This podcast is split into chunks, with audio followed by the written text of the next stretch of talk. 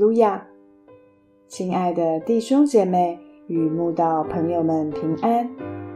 今天我们要分享的是《日夜流淌心中的甘泉》这本书中十二月五日“众山成为大道”这篇灵粮。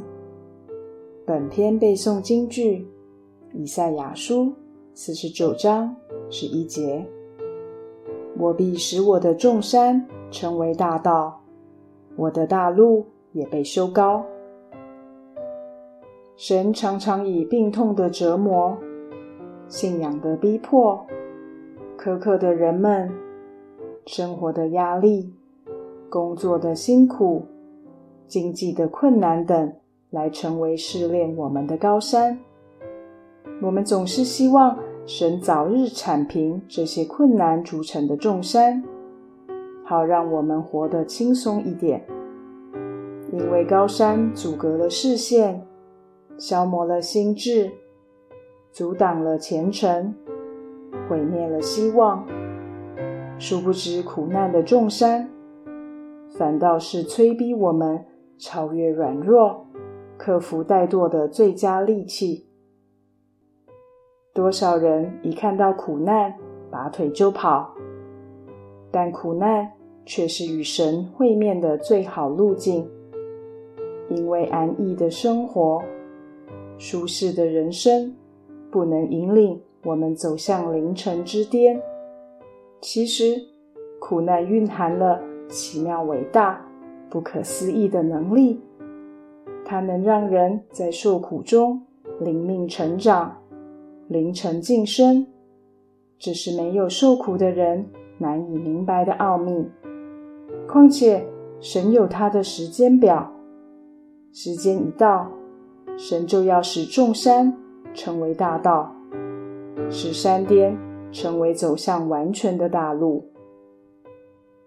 一个在基督里受苦的人，当他学会感恩，就懂得面对。当他学会接受，就懂得镇静；当他学会忍耐，就懂得等候。而后，他会开始窃笑苦难，超越苦难。不经意间，他所扛起的十字架，竟变成可以戴起的金冠冕了。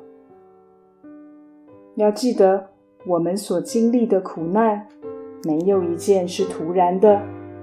没有一项是无用的，苦难都是神的重山，都是神放在那里试炼我们的。因为万事互相效力，叫爱神的人得益处。神虽让我们在苦难中精炼，却会让我们在当中得益处。所以。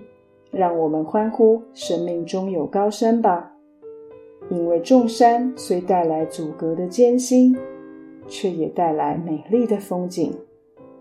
生命中若只有无聊无趣的平原陪伴，那将多么枯燥乏味呀！盼望神用苦难之梨将我们绝生了以后，就托付我们更难的圣功，更重的责任。更多的真理，更大的奥秘了。哦，神啊，求你引领我们进入苦难的深处，以救我们脱离眼见的肤浅。我心深知，众山之所以能够开凿出得胜的大道，从来不是一条别人为我踏出的青草路，乃是一条需要自己拿着铁锹。流血流汗，亲手开凿的崎岖路。